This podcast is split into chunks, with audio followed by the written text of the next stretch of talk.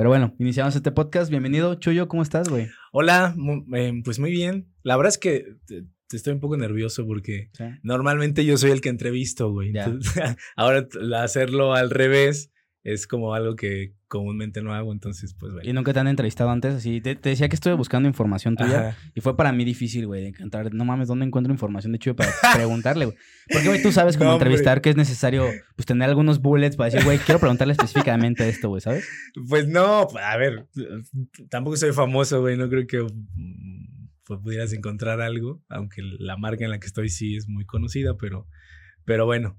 No, pues muchas gracias, de verdad muchas gracias porque este, aunque te quede a deber las chelas, espero que nos las echemos en otro, Con gusto, en otro momento. Oye, eh, vi por ahí un clip donde fuiste al TEC de Monterrey y mencionabas que tú habías estudiado eh, acá, administración. Administración. Es, un, es un clip del TEC donde fuiste como a una cápsula. ¿En serio? ¿Dónde encontraste eso, güey? En YouTube, en, el canal de EXA, ahí está, güey. ¡Wow! Lo cual se me hizo, ahorita que lo dices, siento que el contenido que hacen para la radio, o sea, de más bien de la radio para canales digitales, ustedes ya ni siquiera lo ven, no saben ni qué pedo, nada más les digo, güey, ponte ahí, haz la cápsula y a la chingada. No, pero, o sea, no porque es por el rush de que andamos en, chinga todo el tiempo, pero sí me gustaría tener el, el momento para... A ver dónde estoy y qué he hecho y qué he dicho. exacto, y para verme también. Porque... Sí, y ese, se me hizo interesante porque platicaban de una carrera, creo que era como de ingeniería, un pedo así. El punto es que dije, güey, ¿cómo, ¿cómo estudia administración y está en la radio? ¿Cómo es ese contacto de pasar de administrador, de ser un administrador, un egresado de administración a entrar a la radio? Mira, yo no diría que estudié administración eh, por error. O sea, sí creo que estudié administración por dos cosas. La primera por, por pendejo y la otra por mi papá. Ya, huevo. porque, porque, o sea, no es que mi papá me haya dicho, tú tienes que ser administrador porque yo tengo un negocio y tú vas a ser quien lo saque adelante, pero de alguna manera creces con esa idea, ¿no? Y yo crecí con esa idea. O sea, yo, al ser el único varón en la familia, pues yo, yo crecí con la idea de que cuando yo fuera un adulto, me iba a hacer cargo del negocio de mi papá, me gustara o no. Y la otra es porque pues también me dejé llevar, ¿no? Tenía mucha inseguridad de si realmente lo que yo quería eh, lo iba a lograr. O sea, yo siempre tuve súper claro desde niño que yo quería dedicarme a los medios de comunicación. O sea, mis, mis juegos siempre eran a que tenía un programa de radio, a que conducía un programa de televisión, eh, mis juguetes era suscribirme a una revista, suscribirme a la Rolling Stone, a la Switch, a esas revistas viejísimas. Grandes revistas. A la Eres, qué oso, pero sí me suscribí a esa revista. Y te llegaban los, te llegaban las revistas. Me llegaban a mi pueblo, ¿Qué hacías, Con los, ¿Qué hacías con los pósters? Pero aparte me llegaban las revistas como de un mes después, o sea, ni siquiera actualizadas. Porque aparte vienen las fechas abajo, ¿no? Sí. ¿Y qué decías cuando venían así la fecha? De... No, a ver, a mí me encantaba. O sea, era como para mí era como una colección, ¿sabes? Eh, digo, estamos hablando de momentos distintos, porque en ese momento no había lo que hoy hay, ¿no? En los medios de comunicación, pero en ese momento era como, wow, no mames. Y enterarte de que tu artista hizo tal cosa, pues solo era a través o de la televisión, o de la radio, o de las revistas, güey, no había redes sociales. Entonces, bueno, volviendo a tu pregunta, porque ya me desvié un poco. Em, pues sí, era un poco eso, que yo, yo no eh, creía que era capaz de poder lograr el sueño que yo tenía en mi cabeza, güey. ¿Por qué? Porque, a ver, de entrada yo vivía en un pueblo, güey. ¿En qué pueblo vivías? Mira, yo soy de un pueblito muy chiquito en la Huasteca Potosina que se llama Chapulhuacanito, que pertenece al municipio de Tamazunchale, eh, en San Luis Potosí. Y obviamente la realidad de los niños en un pueblo es muy diferente. O sea, sí hay muchas, hay muchas carencias, hay muchas limitantes eh, y sobre todo creces como con otro tipo de, en otro contexto, en otro entorno. Sí, como si fuera otro México, otro país, otra vida. Totalmente diferente, sí, totalmente distinto a la vida de una ciudad, ¿no? Y si a eso le sumas a que pues obviamente creces en un entorno en donde todo es como muy, hay mucho machismo, güey, es como, a ver, tú eres niño, tú eres hombre, eh, tú te tienes que dedicar solo a esto, güey. O sea, como niño te tienen que gustar solo el fútbol, como niño te tienen que gustar solo los caballos. Este, si a, un niño en el pueblo le gustaba bailar, güey, o le gustaba cantar, güey, o le gustaba otra cosa, ya era como un bicho raro, güey. Era como, eh, ¿qué pedo con este güey, no? O sea, ¿Tú, te, sentías así? O sea, como... Totalmente. Rechazado. ¿Sí? Sí, sí, Órale, güey. Qué interesante. Sí, sí, o sea, estuvo muy cabrón porque yo, yo creo que mi, mi adolescencia fue complicada, güey, en ese sentido. Porque creo que, mm, y no es que yo le esté echando la culpa a los adultos, pero creo que a veces como adultos, güey, jugamos mucho con la, con la pureza y con la libertad de un niño, güey, queriéndole imponer lo que uno como adulto cree que debe ser, ¿no? Entonces, yo por eso siempre he dicho que hay que dejar que los niños sean libres, güey, y que, el, y que si al niño le gusta hacer tal cosa, déjalo, güey. O sea, porque él así es feliz. Cuando tú le quitas eso, güey, no sabes el daño que le puedes hacer a ese ser humano y no sabes cómo, cuando sea adulto, cómo va a crecer. Claro. Yo, yo tengo dos hijos, güey. Ah, ¿tú tienes dos hijos? dos hijos. No mames, ¿en qué momento? esa parte de, esta parte de, de educar, güey, es como lo que yo estoy en, en, contacto y en choque que resuena todo el tiempo en la cabeza. Y justo ayer, güey, estábamos platicando de una situación, no me acuerdo cuál específicamente, pero yo justamente les decía de que, oye, lo que hacen los papás en los hijos, eso genera y permea, y cuando el hijo ya es adulto, pues genera ciertas condiciones. Digo, ¿sabes por qué yo te exijo que esté tu cuarto ordenado, que tengas todo así pues eh, exigente, sí, porque tu papá te lo pedía. Entonces ellos ya entienden esa parte de que yo tengo ese, ese esa situación y por eso se lo transmito, güey. Pero si tú no te blindas, no te, no te abres con ellos a decirles, esta situación pasa, los niños crecen con esa imposición como tú lo decías, güey. y no saben si sí es bueno, si no es malo y te causa todo ese conflicto, no saber qué pedo y cómo decidirlo. Pero para mí ha sido sumamente... Eh, y justamente ahorita que lo tocas, esa libertad de los niños también dices, pues, güey, lo dejo ser libre o pongo este candado o qué hago con eso para que justamente no crezcan con ese tipo de cosas. Sí, claro. Digo, a ver, son cosas muy distintas. O sea, una cosa es como la disciplina que tienes que inculcarle a un niño y la otra es como eh, dejar justo que el niño eh, pueda expresarse, güey, en lo que a él le guste. O sea, por ejemplo, a mí me pasaba muy, em, cuando yo era niño me pasaba mucho que em, yo no conectaba mucho con mis amiguitos porque a mí me gustaban otras cosas, güey. O sea, a mí no me gustaba irme a, jugar un partido de fútbol a la cancha, güey. Eh, yo de Navidad no pedía un balón, no pedía este Spider-Man, Batman, no, güey. O sea, yo en Navidad pedía una grabadora, güey, un disco, este, un micrófono, güey. Eh, entonces, ¿qué pasó? Que, me fui haciendo un niño muy solitario. Y yo vi una adolescencia muy solitaria, güey. O sea, porque justo no encajaba como en, el entorno en el que yo estaba. Y además de eso, deja tú que no encajes, güey. Empiezas a sufrir eh, mucha violencia.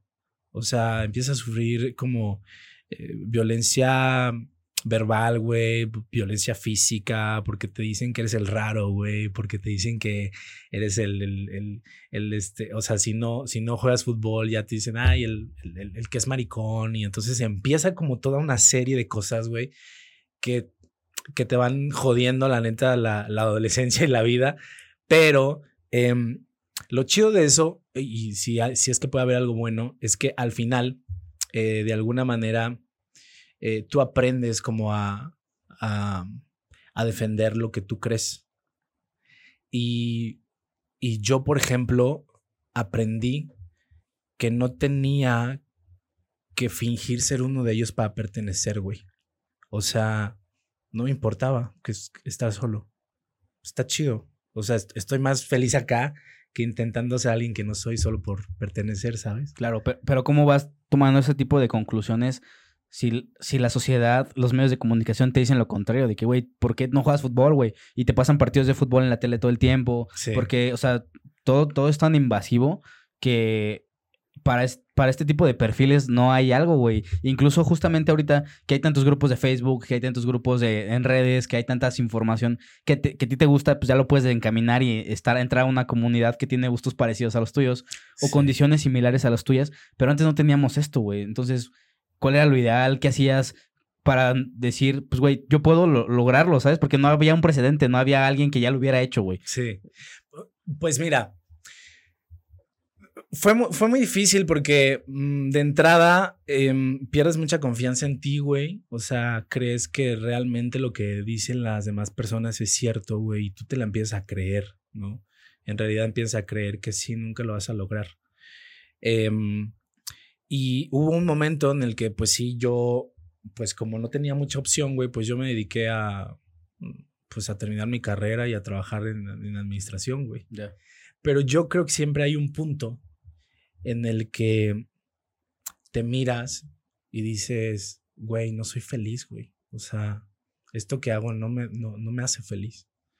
Y siempre hay como ese punto de inflexión en donde dices, o cambio esto ya, o así me quedo jodidamente, ¿no? Y justo eso pasó conmigo. O sea, hubo un momento en el que yo dije, tengo que cambiar mi realidad, güey, pero no sé cómo hacerlo. Entonces yo siempre como que pedía mucho de que ojalá me llegue una señal, ojalá me, ojalá me, llegue, algo que me haga como que esto cambie, güey. Y me llegó. Me llegó un casting en, este, yo estaba, estaba en mi trabajo de Godín, este, perfectamente infeliz en la oficina y estaba pendejeando en Facebook y vi un casting para, para un programa de tele y dije, este es mi momento. ¿Ya estabas aquí en Querétaro? Ya estaba aquí en Querétaro. Sí, sí, sí. Dije, este es mi momento. ¿Y el casting de qué era o, qué, qué, decía? Fíjate que era un casting de hasta eso estuvo, estuvo increíble porque era un casting que era muy abierto, güey. O sea, las edades iban desde los 18 a los, hasta los 30 años. Yo en ese entonces tenía 23, 24. Eh, no pedían una carrera en específico que era obviamente comunicación, no, no pedían carrera, no pedían experiencia, güey, solo querían chavos que tuvieran muchas ganas de formar parte de un programa de tele. Y cuando yo vi eso, fue como, no mames, o sea, esta es mi oportunidad, ¿no? Porque, pues no, o sea, como que por, a dónde te acercabas, yo no tenía idea, o sea, yo decía, voy a Televisa, voy a TV o qué hago, ¿no? No sé. Me llegó eso y lo hice. Eh, me acuerdo que cuando llegué al el casting lo hicieron aquí en la Casa de los Leones en el centro. Antes ahí estaba la Secretaría de la Juventud, que el proyecto pertenecía a la Secretaría. Entonces yo me acuerdo que cuando llegué, vi a un chingo de chavos así, pero un buen, güey. Y vi la entrada y dije, no, no mames, no. Hay un chingo de chavos, no sé. O sea, en mi cabeza, en mi mente, mi mente dijo, seguramente esos chavos son mejor que yo. Si yo no la voy a armar, güey, no, no, no. Y me fui. No mames. Ese día habías pedido permiso en la chamba. Ese día le mentí a mi jefa y le dije que iba a sacar mi pasaporte. Y le dije, jefa, tú sabes que en el pasaporte está dando un chingo, no sé qué os regrese, pero dame chance. Ah, sí, vete. Entonces me fui. Entonces, te das cuenta, ya me iba. ¿Y llevabas algo de, preparabas algo? ¿Se te pedían algo de que Nada, güey, es que yo no tenía idea. Sí, no tenía idea. Ok. Iba a cruzar, llegué a la esquina de la calle, iba a cruzar este, la calle y como que me detuve así a pensar como, y dije, no más, o sea, como que vino a mi mente el, niño que vivía en la Huasteca Potosina, güey, que soñaba y que jugaba. Dije, no mames, güey, dale como ese gusto a ese niño, güey, de intentarlo, güey, ¿no? Hazlo por él. Y me regresé.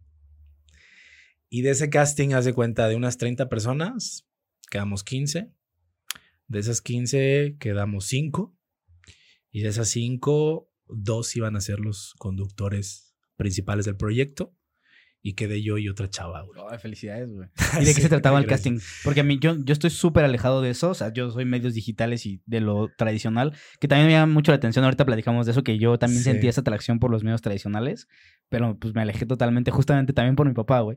Pero ¿qué hacen en un casting? ¿Qué, o sea, ¿Cuál es la dinámica? ¿Llegas, te registras y te pasan? ¿Y cómo, cómo es ese, esa dinámica? Mira, no, o sea, no sé cómo funcionan los castings en general, porque bueno, supongo que el proyecto dependiendo del proyecto, varían mucho.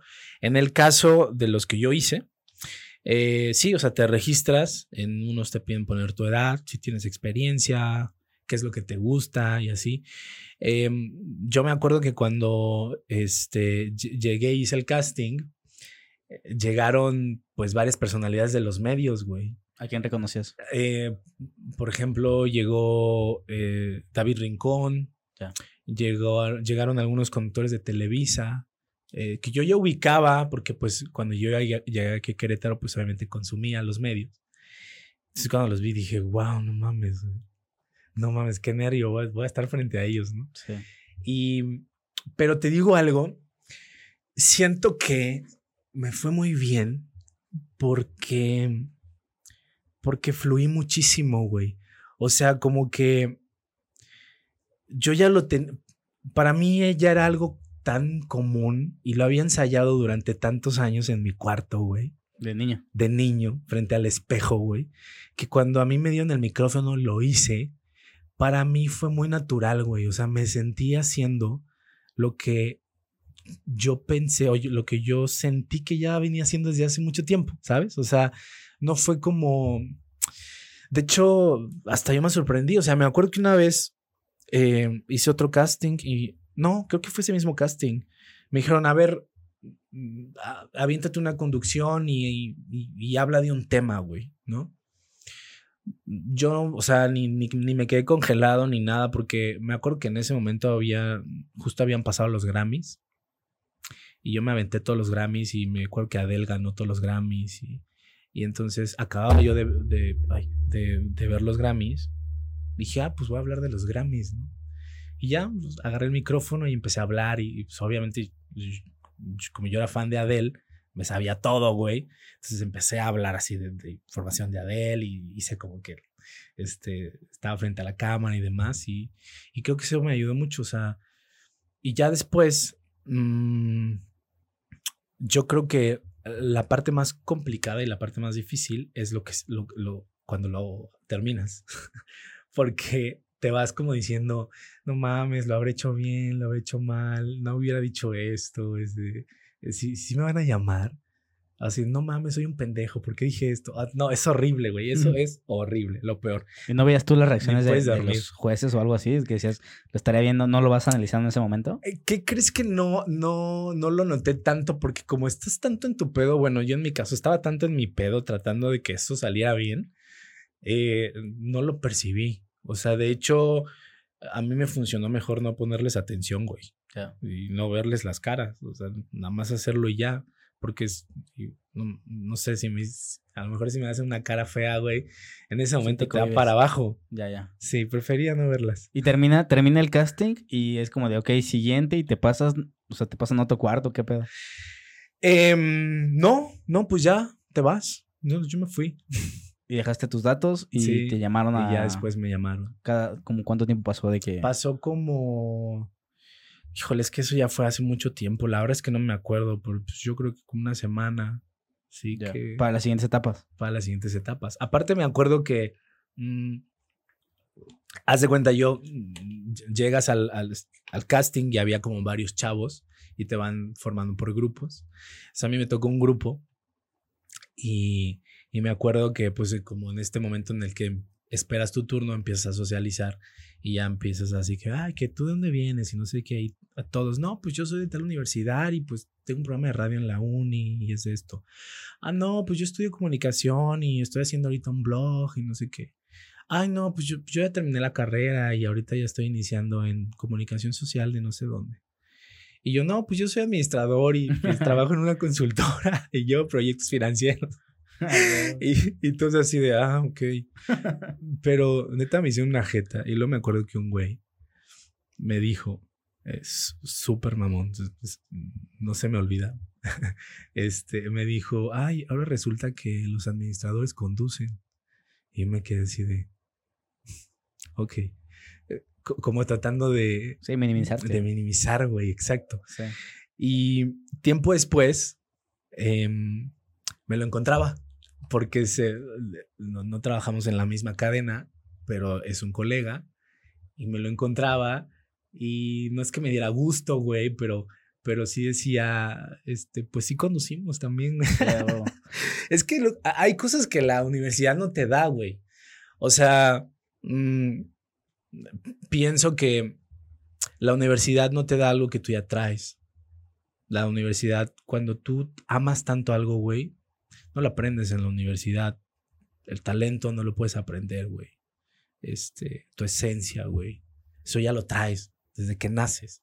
Nadie te lo puede dar y nadie te lo puede quitar. Ya es tuyo.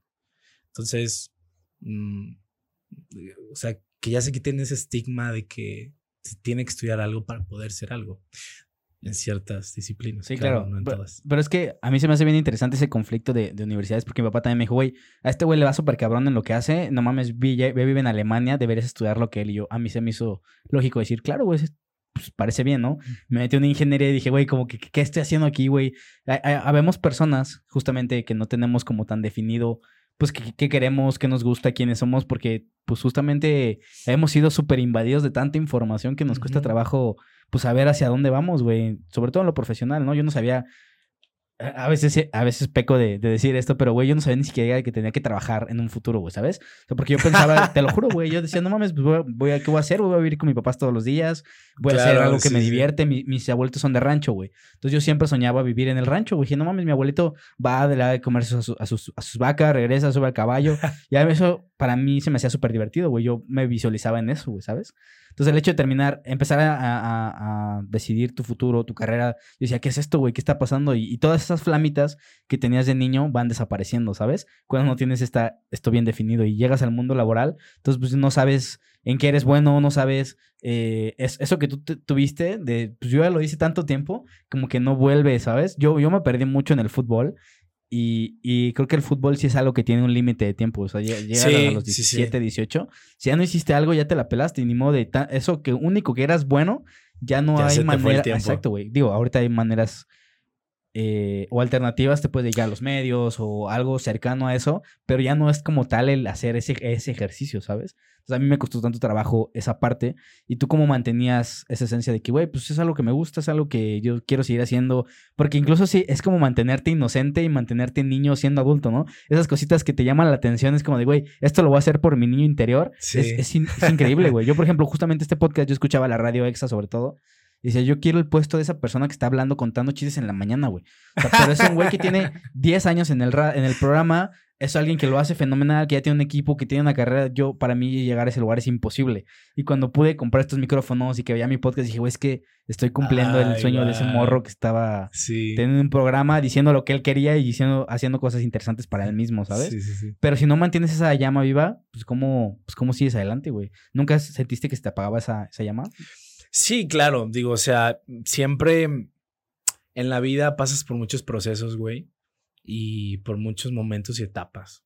claro, hay momentos en los que ya no quieres, te sientes cansado, güey. Este, sobre todo esta chamba, la chamba de locutor, la chamba de conductor, la chamba de los medios, es un trabajo que implica mucho em, echar a andar tus emociones, güey. O sea, y eso cansa mucho. O sea, tú no puedes llegar eh, a la radio triste, güey. No puedes, porque tu trabajo no es ese, güey. Entonces, aunque tú estés, aunque tú estés aquí, güey, abajo, güey, y hayas tenido un día así súper culero, tu chama, güey, es irte para arriba. Y no importa cómo le tengas que hacer. Y eso, güey, desgasta muchísimo, mucho. Yo creo que eso es de las cosas que a lo mejor mm, siento que les falta como valorizar. Siento que ciertos oficios que pronto mm, no se valoran tanto porque dicen, ay, ese güey nada más llega y se sienta y, y y empieza a decir estupideces, ¿no? Que sí, o sea, de pronto digo pendejadas, pero este sí implica como un, un, desgaste emocional importante, güey.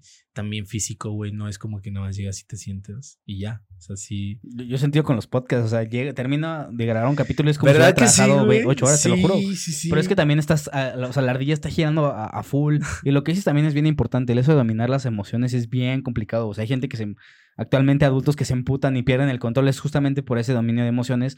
Tú tener lo que hacer expuesto a un chingo de gente que te está escuchando o viendo, o sea, públicamente y, resolverlo en minutos es súper cansado, güey. Sí, sí, es muy complicado, la verdad. Y bueno, en, el, en la chamba de nosotros, las emociones siempre están a flor de piel, güey. O sea, hay momentos en los que em, dices, no mames, ¿qué está pasando?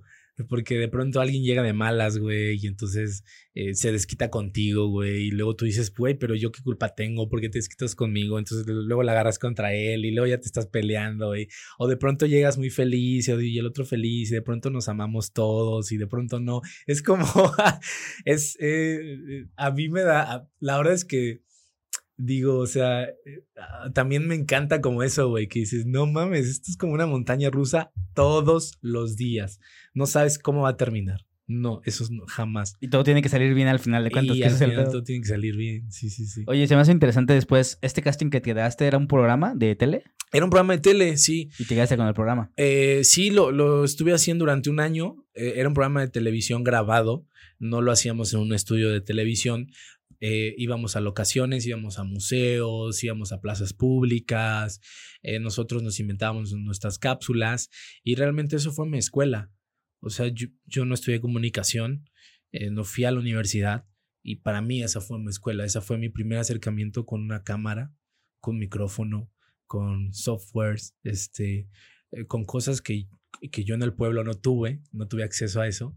Y cuando lo tuve, yo traté de exprimirlo lo más que pude. Y me metí a todos los diplomados habidos y por haber, eh, güey. O sea, yo tomé diplomados en cursos en locución, en producción, en este periodismo deportivo, periodismo cultural, el último que hice fue un, diplomado en periodismo musical en la Ciudad de México.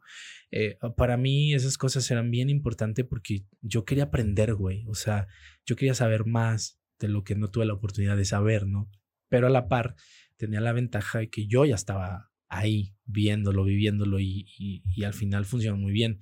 Porque lo que yo veía, güey, al siguiente día lo aplicaba. Ah, ¿Sabes? Sí, o sea. Sí, no es como en la escuela que después de cuatro años empiezas a, toparte con esas situaciones. Y aparte lo aplicaba en la realidad, o sea, no lo estaba aplicando en un proyecto, no, güey. Era ya mi, mi, trabajo, por así decirlo. Lo llegaba y lo aplicaba en la chamba. Ya. Y sí, no vean mis primeros videos porque era muy malo. ¿De qué era ese programa, güey? Para buscarlo. Eh, todos vamos a ver ese programa. no, no, te lo vamos a mandar Por, mensaje de Instagram. todos te vamos a mandar. Mira, era de hueva. Yo, no el programa. Eh, porque aparte, pues todavía no me soltaba tanto, este, no, me, ponía muy nervioso. Eh, pero era un programa que la Secretaría de la Juventud quería dirigirlo a los jóvenes del Estado, a través del cual pudieran ellos tener un espacio, ¿no? Entonces invitábamos a chavos, eh, deportistas, profesionistas, íbamos a lugares, eh, recomendábamos cosas para que también los chavos se acercaran. Por supuesto, hablábamos de los programas que el gobierno del estado tenía para que los jóvenes se acercaran. Esa era la temática. Estaba padre. Sí. ¿Y, dónde lo pasaban en la tele? Lo pasaban en Radio y Televisión Querétaro. No lo conozco. Aquí en, aquí en, aquí en Querétaro. Es el canal local. Ok. Sí. Y aquí cuando salías, era un programa grabado. Cuando salía el programa, ¿se juntaban a verlo? ¿Tú lo veías o ya después grababas y ya? No, yo, yo lo veía. Lo ponían también en YouTube. Ah, ok. Y a mí me, me, gustaba y no me gustaba verlo. Lo veía muy rápido, nada más como para verme y, y, ver qué podía mejorar, porque en ese entonces había mucho que mejorar. Este, y solo por eso. Pero em, en la tele pocas veces me tocó verlo, ¿eh? porque los horarios en los que lo pasaban no me tocaba. Este, pero sí lo pasaban en el canal de aquí. ¿Y qué hacías de, qué hacías de autoevaluación? Porque justamente como no tienes esta formación, no sabes qué autoevaluarte. O sea, dices, no mames, pues ah, sí, me voy a poner a anotar, pero ¿qué anoto? Si, eso que hice estaba bien, ¿quién me lo va a decir? Porque no lo sé, ¿sabes? Es que a mí sí me pasa con el podcast. Digo, voy a autoevaluarme qué, qué está funcionando, qué no, pero pues no sabes ni por dónde empezar porque pues no eres, no eres alguien profesional. O sea, profesional en el sentido académico. En esto, güey, ¿qué, ¿qué, haces con esa información que te ibas viendo? ¿Qué te gustaba y qué no? Mira, hay cosas que a lo mejor a ti te pasa cuando tú te escuchas. Hay cosas que a ti no te gustan y dices, híjole, esto lo voy a cambiar, ¿no? La próxima ya no lo voy a hacer y lo vas, lo vas anotando y te toma tiempo porque también lo tienes que ir puliendo. Y otra es eh, valerte mucho de las personas en las que tú confías. Mm. Eh, a una persona a la que tú le confíes su opinión es bien importante, güey. Es una, una persona que para ti sea como esa persona que siempre va a ser sincera, güey, y te va a decir la neta, sin, sin intención de lastimarte, sino que te lo diga así de corazón, güey encuentra a esa persona, güey, y cuando la encuentres, eh, eh, deja que esa persona te nutra, güey. En mi caso me pasó. Afortunadamente yo he tenido, en los lugares en los que he estado, he tenido mis, mis senseis, por así decirlo. Y me pasó en el programa de tele cuando inicié, me ha pasado en la radio, que son personas a las que yo les pregunto y les tomo su opinión, porque sé que me lo están diciendo de corazón. Y eso me ayuda muchísimo para pulirme, este, para ir mejorando cada día. ¿Y es necesario que sea alguien del medio o puede ser alguien que no sepa nada del medio, que simplemente que te conozca? puede ser tu mamá, güey. Puede ser tu mejor amigo, ¿no? O sea, pero, pero que te lo diga genuinamente. Y tú lo vibras, güey. O sea, tú vibras cuando alguien te está diciendo, sí, güey, no, sí tienes razón. Y vibras cuando alguien no. ¿No? Eh, a mí me ha pasado que yo pido opiniones y me las han dado y no me hace clic. Y la desecho, güey. Digo, ah, sí, ok, ok, no, sí tienes razón. Y después digo, no, güey, como este güey no le voy a hacer caso. y después de terminar este programa, ¿qué, ¿qué, siguió? O sea, ¿cuánto duró? ¿Duró un año, me dijiste? Ah? Duró un año, duró un año y cuando acabó ese, ese programa, eh, eh, como había como una vinculación entre la CEJUVE y EXA, eh, porque eh, recién habían creado la CEJUVE, la creó Pepe Calzada, con el objetivo de darle más recursos a, los jóvenes del Estado. Antes era un instituto, se hizo una secretaría y se empezaron a hacer vinculaciones con universidades, con medios, con marcas. ¿Tú ya sabías que estaban esas vinculaciones o los, las fuiste encontrando ahí? Mm, yo ya sabía que estaban. De hecho, eh, muchas personas nos dieron cursos, talleres de los medios, personas de los medios nos daban cursos a nosotros, que éramos unos jóvenes novatos, este, justo para, como para ir mejorando, ¿no? Y entonces, hace cuenta, EXA estaba buscando practicantes eh, para que fueran a, a, la empresa y uno de los lugares en donde buscaron chavos fue en la CJV y yo fui al casting de, de, de EXA. ¿Y cuál era el casting de EXA? Eh, aparte tú ya eras egresado, tú ya estabas trabajando y tú eras administrador. O sea, ¿cómo para ti fue el practicante? a ver, güey. Que sabía que eras nuevo para eso, ¿no? Eso para mí fue bien fuerte, güey. Muy fuerte porque yo tenía 24, 25 años, güey. Y los chavos de mi edad que iban conmigo en la uni, güey, ya se estaban comprando un carro, güey. Ya se estaban mudando un depa solos. Eh, unos ya se estaban casando. Y para mí fue muy fuerte, güey, como el... Eh, es, lo que te digo, güey, como que siempre la vida y la sociedad nos enseña que tienes que, ir como, eh, este, como siguiendo un reglamento, ¿no? De que así tiene que ser. Sí, dentro de un template. exacto, y eso nos hace sentir muy mal, güey, porque te hace sentir atrás de todo. Entonces, a, mí me pasó justo eso, eh, de que yo apenas estaba buscando aquello por lo que yo siempre soñé, güey, y, no ganaba dinero de eso. Entonces, a mí emocionalmente sí me afectaba mucho, güey, porque eh, eh, no me pagaban haciendo lo que a mí me gustaba y tenía un trabajo de medio tiempo en donde no ganaba mucho y aparte le tenía que pedir ayuda a mis papás. Entonces era como, eh, e-, era complicado. Y cuando llegué a, a EXA, güey, me pasó que había chavos que tenían mi edad, que ya tenían toda una trayectoria, güey, en la radio y que ya eran unos masters en la radio, güey, de mi edad, güey. Y a mí eso me generaba como de, no mames, estoy llegando tarde a esto, ¿no? Pero a la vez, paralelo a eso, a mí eso me ayudó mucho como a decir, hay que chingarle, güey. O sea, ya estás aquí. A tu tiempo a tu momento y espacio, pero chingale, ¿no? Y, así fue como todo fue eh, fluyendo, güey, y, avanzando. Y, y, te puedo decir que ahora, esos chavos que yo veía de mi edad, que ya tenían mucha experiencia, pues ya son, ya somos compañeros, ya, ya, somos colegas y, ya no me siento, este, eh, ya estamos, me siento como al mismo nivel de ellos, ¿no? Y, ah, ah bueno, regresando a lo del casting, EXA hizo justo ese casting para hacer este, el, para que fuéramos practicantes a la estación y yo hice, yo hice el casting. Este, me acuerdo que me dijeron que, me dijeron, a ver, haz como si estuvieras en la radio y presenta, presenta una canción. Y como ya llevaba un tiempo yo haciendo radio por internet, porque yo empecé haciendo radio por internet, em, también fue como un poco natural, ¿no? El poder hacerlo. Y después me, me, hicieron una pregunta, te hacían una pregunta, este, al azar, la que sea. Y comúnmente eran preguntas que te sacaban de onda, güey, como para que te agarraran en curva. A ver, ¿cómo cuáles? y a mí me dijeron, ¿qué es lo que más te molesta que te hagan en la vida? Y me quedé así de verga. Y lo primero que se me vino a la mente fue que me mienta. Sí, la mentira me caga. me caga la mentira. Y, como que dijeron, ok, va, bueno, pues ya. ya, ya eres libre, puedes irte. igual, después de eso dije, no mames, ¿por qué dije eso? Este, seguramente ni me van a elegir. Me acuerdo que cuando la hice de locutor presenté una canción de Patti Cantú, porque Patti Cantú, ay no, qué oso lo que voy a decir, pero cuando Patti Cantú lanzó su álbum de Corazón Bipolar, me encantaba, güey. Es que es muy buena cantando y tiene un buen performance. A mí sí me transmite mucho también. Sí, güey. Patti Cantú me encanta, güey. Entonces, bueno, yo había comprado el disco de Corazón Bipolar y lo traía bien, este. Y presenté una canción de Patti Cantú, güey.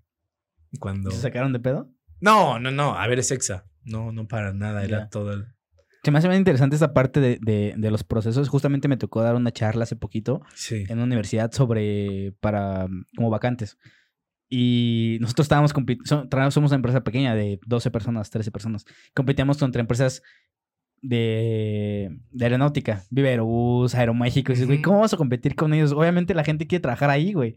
Entonces, lo que yo opté es hacer una estrategia para conectar con la gente. Y justamente hablábamos de los procesos. De esos procesos que te estandarizan, que güey, saliendo la carrera ya esto y luego esto y luego esto. Y a veces hay que empezar desde cero cuando tienes 30 años, güey, ¿sabes? Y, que no te tienes que fijar en la meta como el objetivo final, sino en el proceso que vas a irlo aprendiendo, ¿sabes? Claro. Y muchas veces eh, duele porque está castigado pues lo económico, está castigado ese aprendizaje. Y si tú estás solo o te sientes solo o te sientes, pues sí, abandonado, no lo vas a lograr, güey. Está, está muy cabrón. Tienes que agarrarte de alguien, apalancarte a alguien que te, que te soporte esa, esa flaqueza a la que te estás enfrentando, ¿sabes? Pero eventualmente va a llegar, güey. El punto es que hay que disfrutar ese proceso. Sabemos muchos y nos comparamos. Yo me comparo todo el tiempo con todas las personas mal hecho. Pues, eh, ¿por qué ya está ahí, güey? ¿Por qué ya hizo esto? ¿Por qué esto lo otro, sabes? Y te olvidas de que tú no has vivido ese proceso donde aprendes todo eso que este güey ya vivió, güey. Nada más ver la fachada. A mí me causa mucho conflicto actualmente ese, ese tipo de cosas, güey. Es justo de lo que estoy trabajando de decir, güey, ¿por qué ese podcast ya llegó acá, güey? ¿Por qué ese podcast no sé qué? ¿Por qué este güey? Incluso he bloqueado eh, a, creadores o a gente del medio que, que está... ¿Para no estresarte o qué? Sí, güey.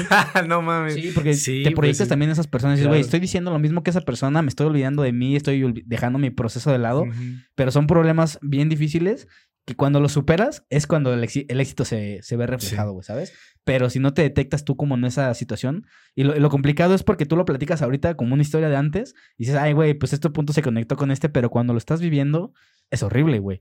Mira, ¿sabes qué? Yo siempre he dicho, güey, que hay que normalizar enamorarse a los 50 años, güey. Hay que normalizar cumplir un sueño a los 70, güey. Hay que normalizar eh, que tengas tu primera vez en algo a los 35, güey. No tienes por qué seguir lo que la sociedad te diga que deba de ser, güey. O sea, si yo sigo lo que la sociedad dice, güey, a mi edad yo ya tendría que estar teniendo hijos, güey. Pero no quiero hijos en este momento, güey. Tengo muchas cosas todavía que quiero hacer. ¿Qué pasa, güey? Que tenemos que normalizar que eso suceda, güey. ¿Por qué? Porque entonces estamos corriendo contra el tiempo, güey. No estamos disfrutando del viaje. Al final, lo más importante en la vida, en tu vida, en la mía, güey, en la de cualquier persona, es ese viaje que tenemos, güey. Y a mí me pasó, güey. O sea, yo cuando llegué a EXA tenía 25 años, güey. Pero para mí, el sentarme en esa silla, güey, ese momento nunca se me va a olvidar, güey. Cuando yo llegué y me senté en la silla que me habían dado de productor de un programa deportivo, me acuerdo, y me senté y dije, no mames, güey. Estoy aquí, güey. O sea, no lo puedo creer. O sea, estoy aquí sentado en el lugar que yo veía cuando pasaba en el camión, güey. En el lugar que yo escuchaba, güey. A mis 25, güey.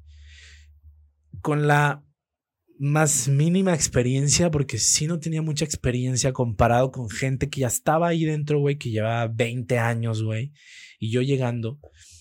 Y a mí, te digo, me, me causaba mucho conflicto, pero es bien importante, uno, que te rodees de gente, güey, que te va a ayudar y aportar para que eso que quieras lograr, güey, lo puedas hacer de la mejor manera posible, güey. Es como cuando vas al gimnasio, güey. Tú estás en otro, en otra onda, estás en otro vibe, güey, este, saludable y te quieres cuidar, güey no te juntes con gente, güey, que no te va a ayudar a conseguir ese objetivo, güey. A mí me ha pasado, o sea, yo, yo me he tenido que alejar de amigos, güey, que sí, les encanta mucho la peda y que no se cuidan y no, no voy a poder yo conseguir el objetivo que yo quiero, ¿sabes? Es lo mismo. Y, y, y eso pasa también mucho en, con las familias, güey. A mí me pasaba mucho, güey, que mis tías, güey, este, me decían, oye, ¿y para cuándo esto? ¿Y para cuándo el otro? Es como, a ver, güey, aguanta, espérate. Primero, ¿qué te importa? Segundo, ¿cómo sabes que eso que tú dices es el punto máximo de la realización del ser humano, güey? Porque si tú te vas a los pueblitos, güey, que es de donde yo vengo, cualquier persona pensaría que el punto máximo de la realización de una persona es casarse, encontrar una chamba, tener hijos y vivir a gusto. Pero tú cómo sabes que eso es lo que yo quiero, güey, ¿no? O sea, ¿por qué quieres que yo haga lo mismo? ¿Y cómo te... No, es diferente. ¿Cómo te separas de esto? Hay una frase que dijo una vez eh, Sara Narváez, una amiga, en, un podcast que dijo que el, árbol genealógico también se poda. Sí. Y es bien fuerte, güey, porque es tu familia, es alguien que, con quien creciste, que te enseñó muchas cosas, que te arropa y que te ayuda, pero es verdad que hay que saber distinguir cuando esos comentarios te llenen y tú zafarte de eso, güey, porque pues te lo dicen a lo mejor incluso ni siquiera en mala intención, güey. Pero si tú lo tomas en un momento, mamaste, güey. Ya valiste verga, güey. o sea, ¿cómo, sabes disociar eso? Güey? Mira, yo por eso te digo, me volví un adolescente muy solitario, güey. Porque, pues, no hacía clic con el entorno en el que yo estaba. Y yo me alejé, güey. O sea, yo creo que mucha mi familia de decir, ay, es que ese güey este es bien mamón, casi no se juntan con nosotros, o no, no sé, güey, porque realmente tengo, eh, si algo, si alguna característica yo tengo es que soy muy desapegado de las cosas, y una de esas cosas es la familia.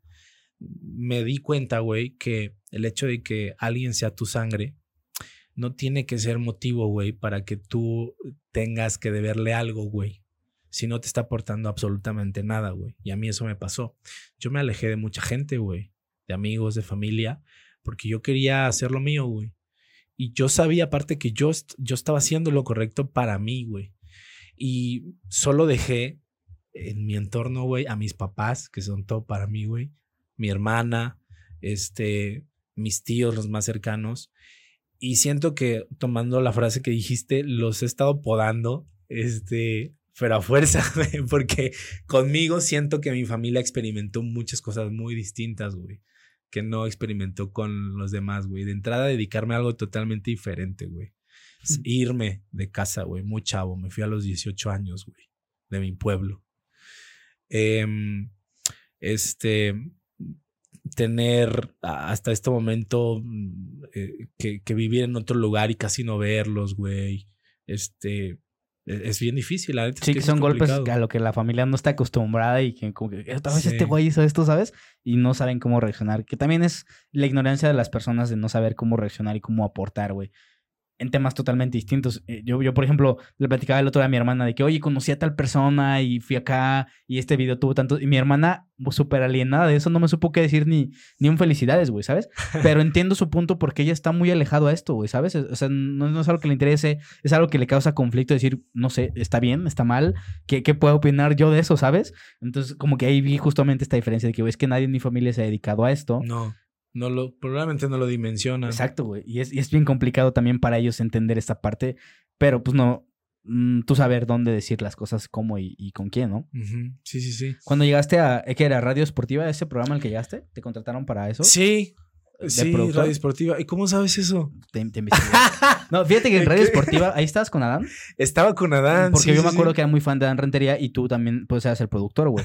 Porque yo siempre fui muy fan de los deportes. Probablemente deportes de los que yo me fijaba en ese momento eran cosas que ustedes hablaban, güey. Entonces, por eso se me hace, se me hace interesante conectar esto. ¿Te, contrataron directamente para ese puesto? O sea, cuando fuiste a hacer casting.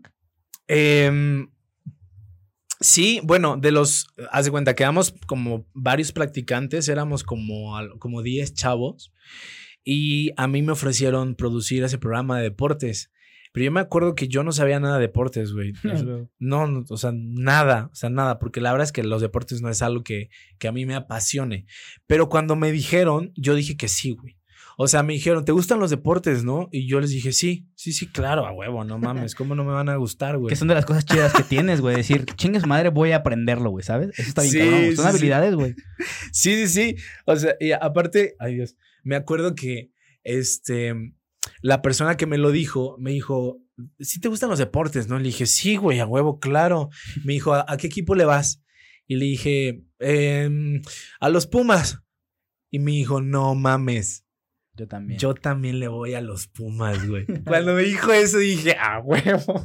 Sí. Que era un arma de doble filo, güey. Te iba a preguntar por jugadores y, ya no, pues sí, pero me, me, quedó perfecto. Entonces, ya, ya después dije, no mames, ¿cómo le voy a hacer? Acto seguido, güey. Diario, güey, me compraba el periódico Record. Me compraba el periódico Estadio, güey. El AM traía una muy buena sección deportiva, güey. Me compraba el AM y aunado a eso me hice una lista en Twitter de chingos de cuentas de deportes, güey. Porque yo dije, a ver, este programa lo tengo que hacer aunque no sepa ni madres de deportes. Y como, o sea, te dijeron, ¿sabes de deportes? Ahí tengo un programa de deportes. ¿Así fue? Ajá, sí, sí, así fue, güey. Y, pero para mí era como, a ver, esta es mi oportunidad para empezar, no la voy a desaprovechar, ¿sabes? ¿Y sabías que hacía un productor? Mm, no tenía idea, qué hacía en EXA un productor. Okay. Sí tenía idea más o menos de qué hacía un productor en general, ¿no? Que es como traer los contenidos y demás. Pero en EXA lo fui como aprendiendo en la marcha. Y luego me ofrecieron, este, me oye, te vamos a ofrecer que salgas al aire con unas cápsulas, este, que se llaman futbolerías. Y pues estas cápsulas son datos curiosos del fútbol, pues grábanlas y no sé qué. Y pues ahí me tienes, eh, este, sacando datos curiosos de que Neymar, no sé qué, y Ronaldinho, bla, bla, bla. Entonces yo ahí este, diciendo eh, datos curiosos del fútbol que eran las futbolerías. Pero para mí era raro, güey, porque la verdad es que a mí no me gustaba, pero para mí era una forma de empezar. Y eso también me ayudó mucho, güey, porque de entrada me puso a prueba, güey. Me puso a prueba de decir, a ver, tú no sabes nada de esto, ¿qué tanta capacidad tienes para cambiar la realidad, güey? Y hacerlo bien, güey, ¿no? Y, y documentate, güey. O sea, que, es un poco opuesto a lo que estabas haciendo antes, ¿no? Antes a lo mejor te gustaba lo que hacías, pero el trabajo estaba pinche, güey. Y ahora te gustaba lo que, el trabajo en el que estabas, pero el trabajo estaba sí, güey. Sí, sí, sí. O sea, antes este, mi, chamba era otra y al contrario, me, me pedían que me documentara y yo no quería, güey. Yo no, a mí no me gustaba. De hecho, a mí me sorprendió mucho porque la verdad es que mis chambas de administración a mí me fue muy bien. O sea, yo no me quejo, estuve en muy buenas empresas y cuando yo decidí irme a la última, mi jefa me dijo, no te vayas, o sea, neta, piénsalo bien. Y yo le dije, jefa, pero es que neta no siento que yo sea bueno para esto, te lo juro. O sea, ¿para qué me quieres? No, es que neta, echa las ganas, no sé qué. Pues yo me sentía neta que era el peor porque a mí no me gustaba y neta yo sentía que lo hacía muy malo, porque neta no le echaba ganas, te lo juro. Y aparte eran números, o sea, yo estoy bien güey para los números. Sí, se, me hace, y, yo empato mucho contigo con esta parte porque siento que a veces eres un, una persona que, que das tu 30% y para esas, esas personas eres un 100% y estás por encima de la media y eres súper cabrón pero tú no estás a gusto, güey. Y, llegas a otro medio en donde das tu 100% y a lo mejor no eres tan competitivo, pero estás haciendo lo que te gusta, lo disfrutas. Me pasa con el podcast, güey. Yo doy mi 100% en todo, güey. Y obviamente pues, hay muchos mejores que yo, güey, pero yo ver mi trabajo algo que realmente me gusta es totalmente satisfactorio, güey. Sí, sí, sí. ¿Qué pasaba en esos programas cuando hacías cápsulas que no sabías ni qué pedo, pero salían chidas, te felicitaban, qué te decían? No, a ver, no, nunca nadie me felicitó porque siento que no salían tan bien, pero, la, pero la libraba. La verdad es que eh, eso me ayudó mucho eh, para foguearme y también como para que a lo mejor la gente viera, güey, que yo tenía muchas ganas de estar ahí. Yo tenía muchas ganas de aprender y que no me importaba empezar de abajo, güey. No me importaba que no me dieran un peso. No me importaba no tener experiencia, güey. Eh, yo quería aprender y me metí en todo, güey. Me acuerdo que yo de niño eh, siempre veía en la tele los reportajes de estos, de estos enviados especiales que iban, hace cuenta, a transmitir del huracán, güey, y que estaban, estamos aquí desde el huracán, estamos en el ojo del huracán y se agarraban de algo, güey, así casi, casi volando, güey. Eso me mamaba, güey. O sea, yo, yo, yo lo veía en la tele y yo decía, no mames, qué emocionante, güey, estar en el ojo del huracán, güey, transmitiendo con un micrófono, qué chingón, güey. Entonces, eh, eh, para mí me ayudó mucho a foguearme y, y empecé, a, empecé a intentar otras cosas que yo quería. Por ejemplo, yo quería, yo veía la tele, güey, en, el noticiero, güey, que salían los reporteros típicos correteando al, a, la persona o al, político. Es un tiempo me metí de reportero, güey. Fui reportero y me tocó hacer giras con el gobernador, irme a la sierra, güey, quedarme varios días allá, irme a las comunidades más recónditas de Querétaro para llevar la nota. Eh, y, eso ah, eh, para mí fue una experiencia increíble. Me di cuenta que no me encantaba, pero lo probé, güey. No, no, no, me quedé con las ganas, ¿sabes? Y pude conocer muchísima gente.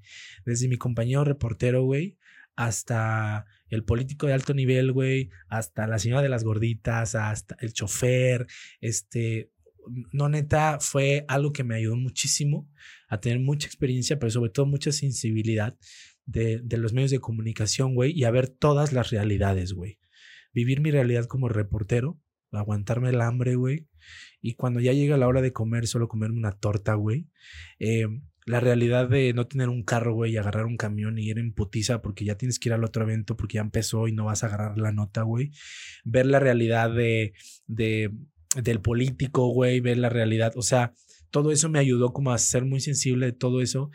Y ahora, cuando voy a algún lugar, me gusta que saludo desde el reportero que era mi compañero, güey, hasta eh, la persona este, que yo entrevistaba, o sea, eso, eso está bien padre. ¿Cómo es esta lucha de realidades? Porque a mí también tuve un momento que, en el que estaba en constante de, realidades que distaban enormemente, güey, ¿sabes? Y, también tener que asimilar tu propia realidad es bien distinto, güey. ¿Cómo asimilabas eso? Decir, güey, pues yo soy este, acá está este pedo, acá está este otro pedo, ¿sabes? Y, y llegar a un nivel medio y no entrar en conflicto con eso, güey. Yo, yo estaba muy consciente que era mi viaje y mi proceso, güey. Y eso me costó mucho trabajo, es lo que yo te decía, güey. Em, a mí me costaba mucho trabajo como el decir, verga, no mames, me gustaría ya estar haciendo otra cosa, güey. Y que me fuera mejor. Y no tener que estar aquí muriéndome de hambre, güey, ¿sabes? Pero después decía, pero pues ni modo, güey. O sea, es lo que hay. Es la etapa. Y yo elegí esto, güey. A mí nadie me obligó. Yo dejé todo, porque literal dejé todo para hacer esto. Y yo decía, me tengo que aguantar, porque sé que en un futuro me va a ir mejor. Porque eso es lo que yo quiero para mí, güey. O sea, yo quiero que a mí me vaya chingón. Y voy a hacer todo lo posible. Entonces, cuando tienes eso en la cabeza, estás dispuesto a todo, güey. A todo, te lo juro. Cuando eras reportero, ¿era de reportero de causa y efecto?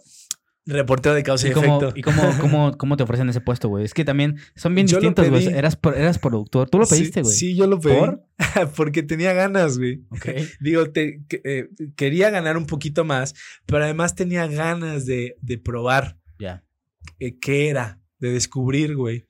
Entonces yo me acerqué con la jefa de, de información y yo le dije, oye, este, pues no te hace falta un reportero.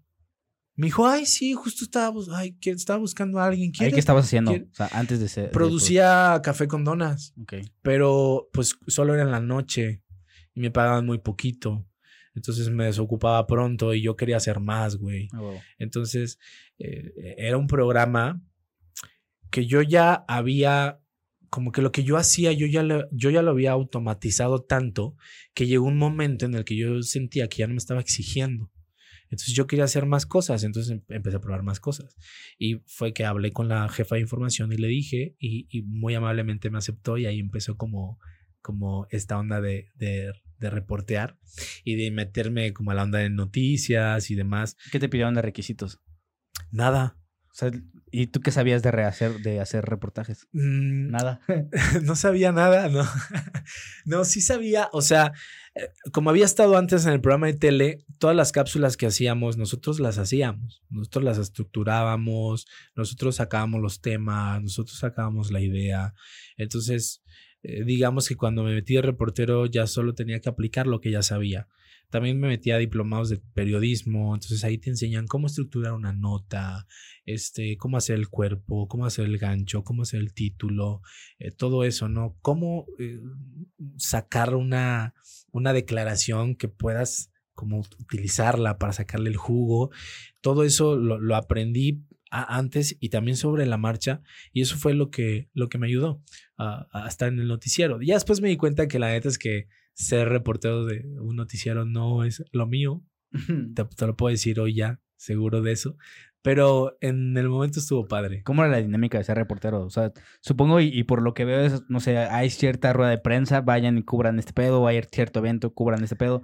Pero ustedes tenían el programa en la, a las 2 de la tarde, ¿no? O sea, era el programa principal. Sí, sí, pues el, el noticiero sale a la, sale a la una Creo que antes salía a las dos, ¿verdad? No me acuerdo ya.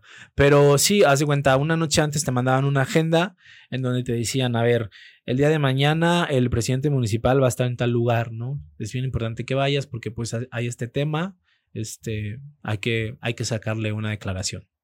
Entonces, sacarle. O sea, tú estar directamente con él y preguntarle algo. Sí, claro, sí, claro. O sea, una vez que terminaba cierto evento, esperas a que termine toda esta onda protocolaria eh, y él se da un tiempo para atender a la prensa. Y ahí es cuando este, tú le preguntas lo que tú quieras y sacan de todos los temas, ¿eh? Desde los temas que son acá muy álgidos, que tienen que ver con conflictos políticos, con controversias, seguridad pública, de todo, este, hasta los más menos interesantes y banales. Pero ese momento eh, para mí era muy padre porque eh, te digo, a mí me gustaba mucho poner el micrófono y, preguntar y, y, tenías que ir muy temprano, o sea, había eventos que eran a las 7 de la mañana, güey. Entonces, o sea, yo tenía que estar saliendo de mi casa a las 6 para agarrar el camión 6 y cuarto y llegar al evento 15 minutos antes o así o a veces que llegaba tarde. También me pasaba mucho que llegaba tarde en un evento. Ah, exclusiva. Yo llegaba tarde, tarde y, y, perdía las exclusivas. este, pero sí era.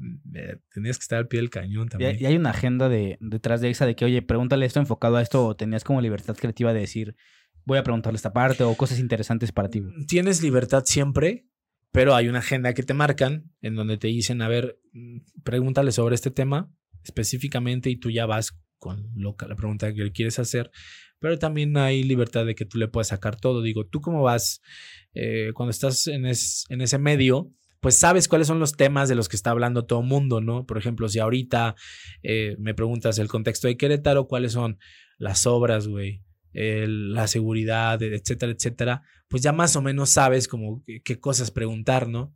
Pasaba lo mismo. Eh, había cosas que te decían que ya tenías que preguntar y había otras que tú podías preguntarlas.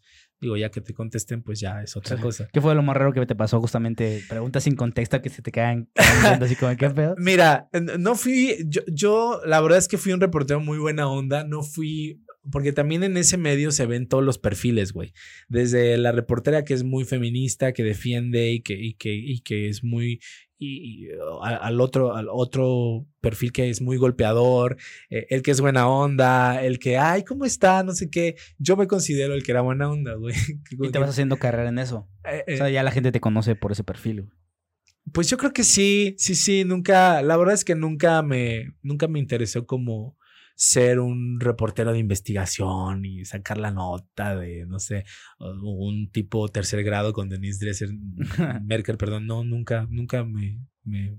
¿Y quién fue la persona más importante? Tú me preguntaste hace rato que quién era la persona más importante que más me había como marcado para ti. ¿Quién fue alguien que dijiste, no mames, qué pedo que estoy entrevistando a esta persona que me está contestando esa pregunta? Mira, eh, a mí me gustó mucho entrevistar a Pau Donés, del Jarabe de Palo.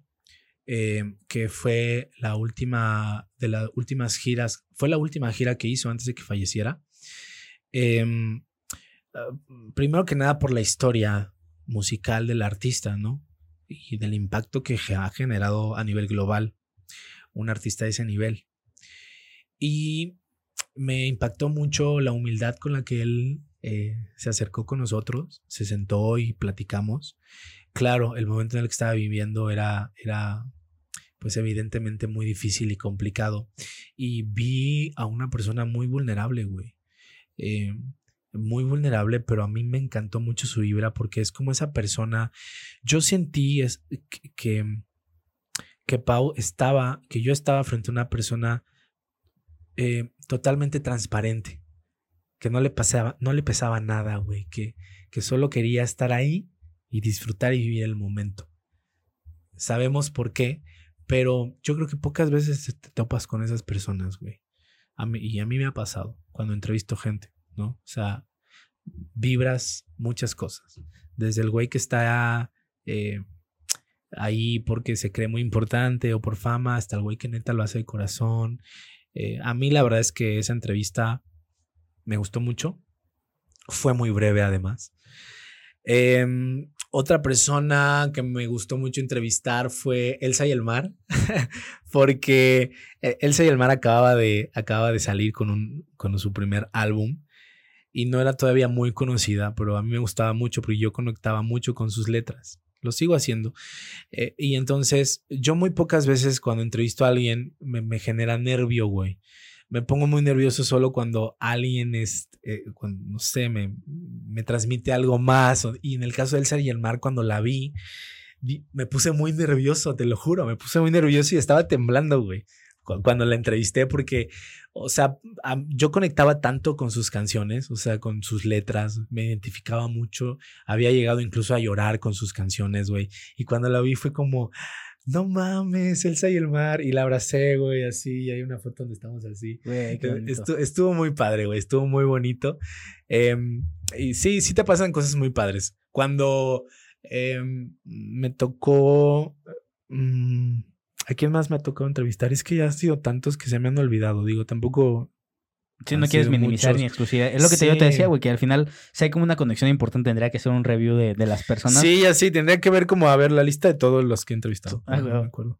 Eh, pero es que es bien importante y, yo conecto mucho contigo con esa parte porque te digo, yo siempre estuve alejado de, de los artistas, de gente que hacía cosas importantes o, o, o sea, verlos o estar en contacto con ellos. Y ahorita que hablo con ellos, para mí es como de, wow, o sea, esta persona está... Y lo que se me ha hecho más interesante es humanizar a esas personas. Al final de cuentas, como lo ves tan alejado de tu realidad, pues esas personas hasta parecerían de otro planeta, güey, ¿sabes?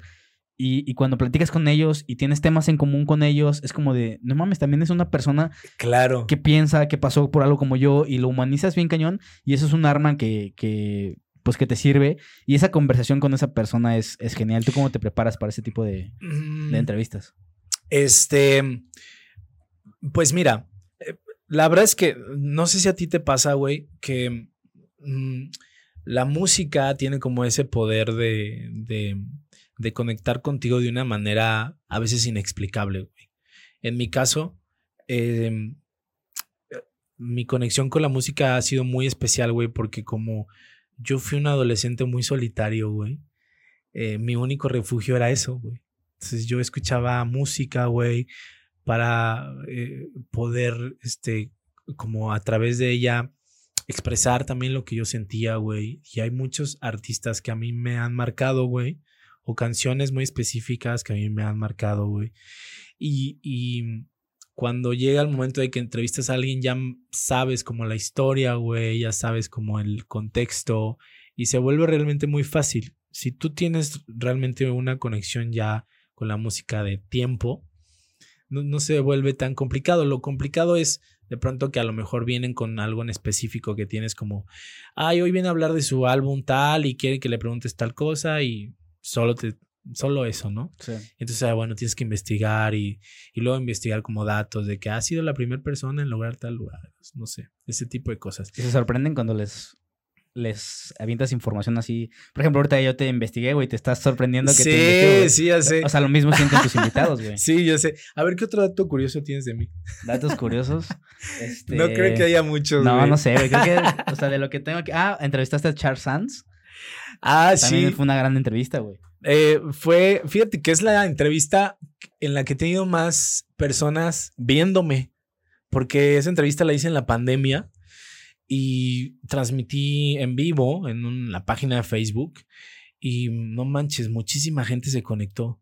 Yo estaba impresionado, o sea, yo lo estaba entrevistando, estaba en el Zoom entrevistándolo y de pronto volteé a ver la, la transmisión del Facebook y dije, no mames, hay un chingo de gente, pero eh, lo que pasa es que Charles Sanz ha construido una fanbase muy importante en redes sociales, güey. Está cañón, está cañón ese güey.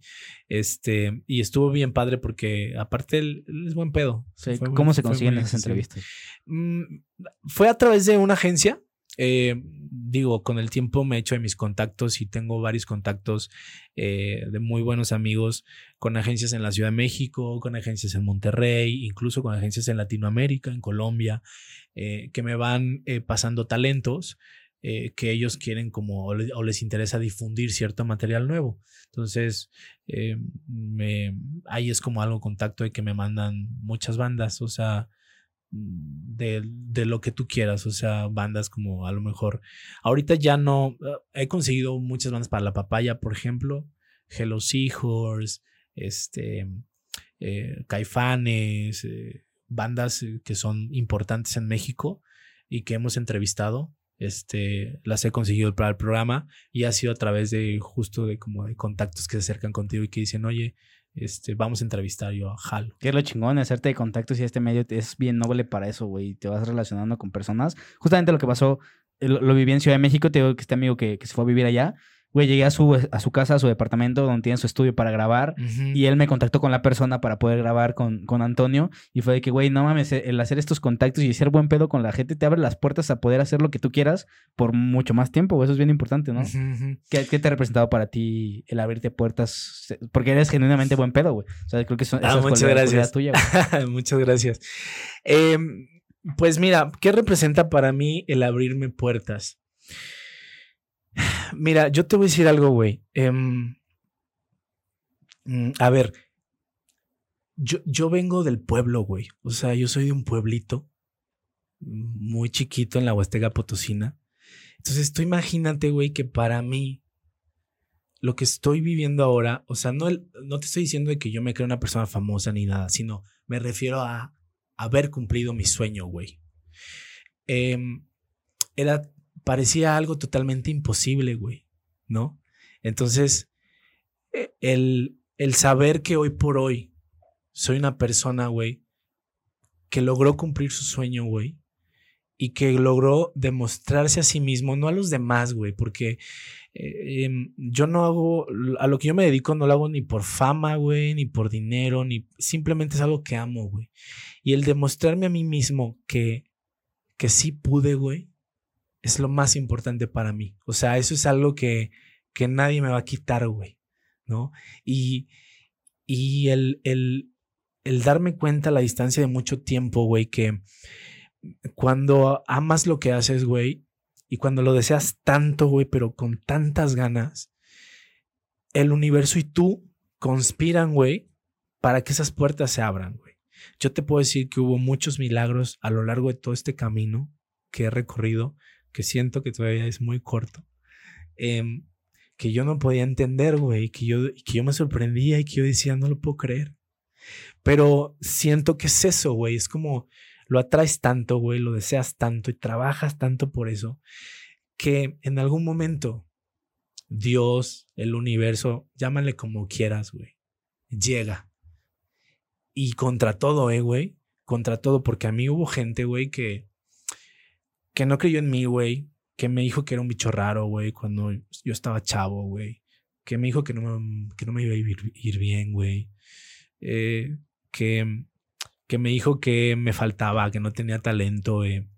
todo, si, si no te lo compras y al contrario le das la vuelta y tratas de cambiarlo y trabajas, puede ser eh, una historia completamente diferente. Puedes cambiar tu realidad, güey.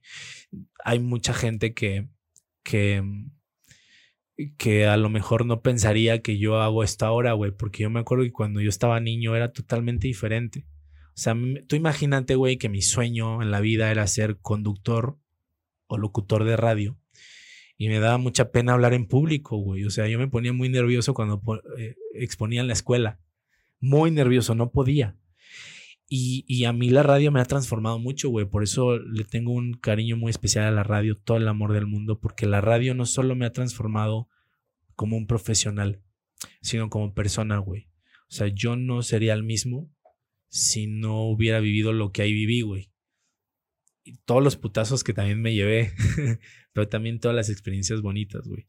También, por ejemplo, me ayudó en, en mi proceso de salir del closet, güey. La radio fue fundamental, güey para yo poder expresar.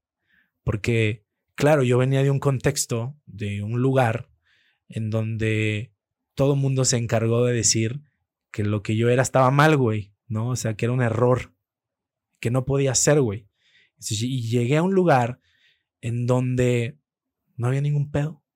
O sea, era como, Ah, sí, no hay pedo, güey. Eso no importa. No importa que sirvas para otras cosas. Y yo dije, a huevo, claro, güey. Importa que sirva para otras cosas. No importa eso. Entonces me vi en un entorno en donde hacía lo que, lo que me hacía feliz, güey. Lo que amaba, güey. Eh, nadie tenía un pedo con ese tema, güey. Estaba aprendiendo y yo me sentía muy contento. No ganaba ni un peso, güey. No me pagaban. Pero era muy feliz, güey. Era muy feliz. Y, eso me ayudó mucho, güey. Sí, otra vez, las, métricas de, de, éxito de los demás, pues las vas sacando, güey. Dices, no mames, eso no me hace feliz. O sea, a lo mejor tener un chingo de dinero sí ayuda, güey, a que yo sea feliz. Ah, pero ah, claro. No es lo principal que me hace feliz, güey. Pero, pero es que luchar contra eso es bien complicado, güey. Si, si, no lo tienes bien estructurado. Justamente, yo tengo una definición para buscar trabajo, justamente porque últimamente estos dos años me ha costado un huevo, pero cabrón. Y justamente he llegado a un lugar donde me gusta y he replanteando esas métricas de, que sí me pagan muy chido, pero la explotación está de la verga, güey. Sí. O ah, estoy muy a gusto, hago muy poco, pero pues no mames, con eso no me alcanza para vivir, güey, ¿sabes? Y, y mucho de lo que me gusta y, y la conclusión final fue buscar un trabajo que te dignifique, eh, eh, lo, hace, lo, es todo, güey, porque tú ves tu trabajo, ves al final, ves el resultado de lo que estás haciendo. Si haces un Excel, pues no trascendí en nada, güey. La neta no, no hay a dónde escale un Excel, pero si estás hablando a la gente y la gente te conecta y dice, güey, te escuché que dijiste esto, qué chingón, pues eso es, mucho más satisfactorio y gratificante que cualquier otra cosa, ¿no? Y, aprender a identificar estas métricas que para ti son significativas y explotarlas, creo que es, es lo máximo. Sí, y, y también yo creo que mm, como personas, como seres humanos, nos vamos encontrando en el camino, güey. A lo mejor te das cuenta que eso no te gusta, güey, o que no es para ti, pero lo intentaste, güey, ¿no? O sea, yo, por ejemplo, en algún momento sentí que quería estudiar música, güey, y tocar instrumentos y cantar, güey. Lo probé. Me di cuenta que no era lo mío. me di cuenta que no soy bueno, güey. O sea, no soy bueno tocando la guitarra. No es un talento que me salga, güey. O sea, eh, hay gente que toca la guitarra sin ir a clases, güey. A mí me salía a hacer conducciones sin haber ido a la universidad. Te digo, es algo que yo traía. En el tema de la música yo intenté ir a clases, güey, de piano, de música. Y mis manos no son... Eh, Talentosas. No, no, no. Yo, también intenté mucho con la música, güey. Te lo juro, tenía todo. Tenía guitarra eléctrica, tenía guitarra acústica, tenía todo el equipo y jamás estuve en una presentación y yo decía a los demás, güey, no mames, ¿qué pedo? ¿Por qué esos güeyes están presentándose? Y yo, no, pues, güey, el talento no, no te da, güey. Aunque, aunque seas, que te esfuerces mucho en hacer las cosas, güey. Al final nunca sale, güey. ¿Cómo fue esta, esta, que, que, te avisaron o que te ofreciste para tener ya un programa tú como tal en la radio? Que es una radio, bueno, es una estación, pues yo creo que la más importante de la ciudad. Tú tener un programa exclusivo, ¿qué le, qué le habías dicho al niño chiquito, al chido chiquito de que, güey, lo lograste, güey. Sí. Eh, eh, pues mira, em, ese siempre había sido mi sueño, la verdad. Eh, como tener un programa de radio y producir un programa de radio. Y cuando yo me acerqué con mi jefe, sí, con el director general, yo fui a su oficina un día, era, yo era reportero, y yo le dije, este, sé que, sé que están buscando perfiles en la empresa para un espacio y pues yo, yo quiero ofrecerme. Y me dijo, este, me dijo, sí, ya había pensado en ti, pero eh, yo pensé que estabas muy metido en lo de las noticias, pensé que no te interesaba. Y, le dije, no, o sea, pues, estoy muy metido en las noticias porque pues es lo que hay por ahora, pero sí me gustaría lo otro. Me dice, ah, pues dile a, dile a, a mi jefa que te haga un, un demo. Y ya hice un demo, güey. Y así fue como em, empecé con mi programa de radio.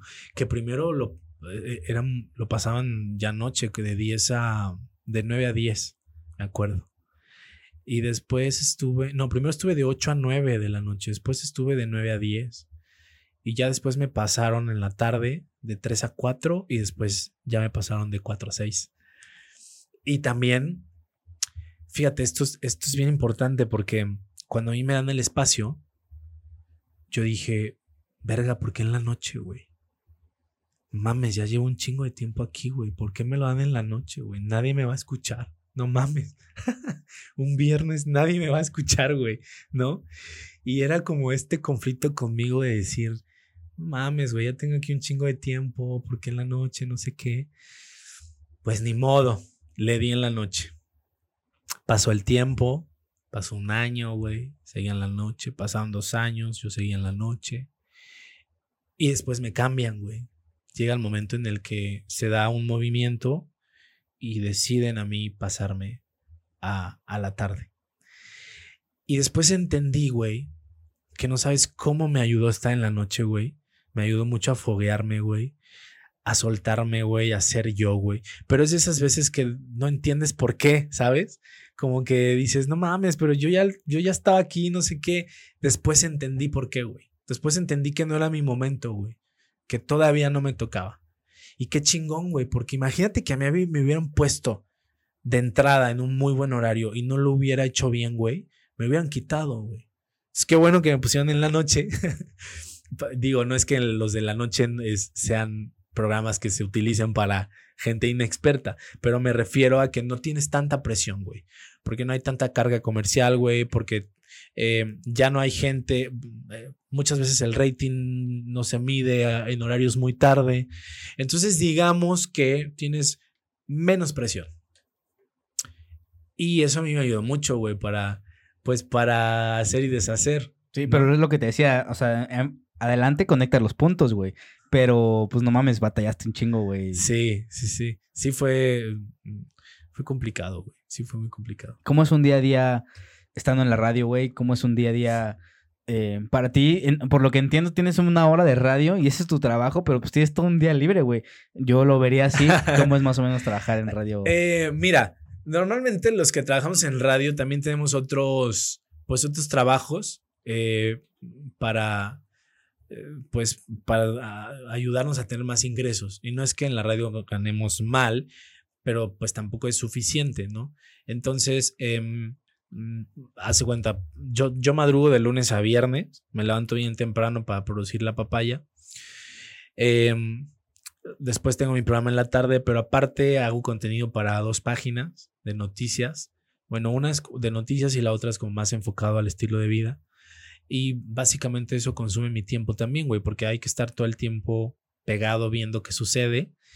Este, y publicando y haciendo guiones y haciendo formatos y, y también viene la alerta, güey, de lo que pasa durante el día para el otro día llevarlo a la radio si puedes rescatar algo, poner el tema, em, darte el tiempo también para ti, güey, pues yo me doy mis dos horas, güey, que tengo que, que son sí o sí, güey, para ir a hacer ejercicio, para dejarlo.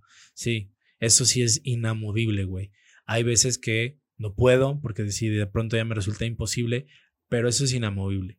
Y todo el día andas en chinga, güey, o sea, de, de arriba para abajo. Se me hace interesante ahorita cómo has mezclado esta parte de, de los medios digitales y lo tradicional para ustedes que trabajan en medios digitales, pero, en medios tradicionales, ¿qué representan los medios digitales? O sea, el hecho que alguien en un cuarto de una casa, güey, pueda hacer un podcast y tener alcances, digo, no es, no es mi caso, güey, pero tener alcances enormes y, en radio, pues, cómo se toma esta información, güey, y cómo, cómo se van adaptando a eso, porque, pues, decíamos de, la tele que, que pensamos que, que, va a morir, y la verdad es que tiene mucho futuro, en la radio también cómo, cómo se... Mira, en la radio también tenemos alcances enormes, güey. Solo que es, es distinto, es diferente. Mm, en, en, en, el medio digital, al final de cuentas, lo que tú estás haciendo, la base es la misma, güey, que lo que yo hago en la radio, ¿no? Es igual, tienes un micrófono, güey. Supongo que llevas una, una línea, güey, de que, que, escribiste previamente de cómo quieres llevar tú tu entrevista, güey, ¿no? Es lo mismo que hacemos nosotros. Este, Supongo que eh, hay como cosas técnicas que también nosotros hacemos.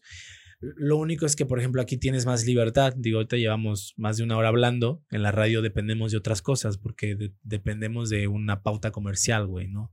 Que no puedes quitar. Porque al final de cuentas somos una empresa, vivimos de la publicidad y de ahí comemos, güey. Funciona totalmente diferente.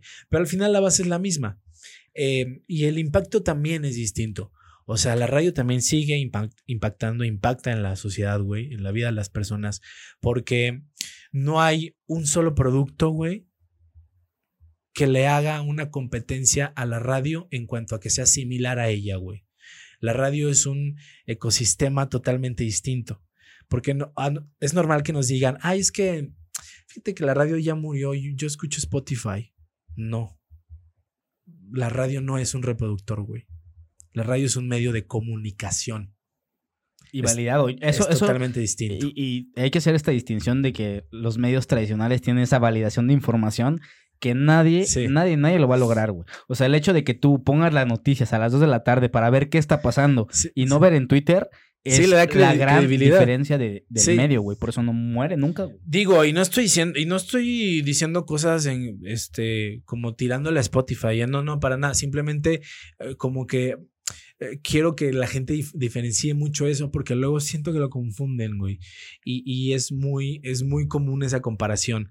Lo que pasa es que lo que ahora ha sucedido es que el, el abanico de posibilidades de entretenimiento es muy grande, güey. O sea, antes tenías tres cosas, ahora tienes un chingo, ¿no? Y entre todas esas se divide la gente.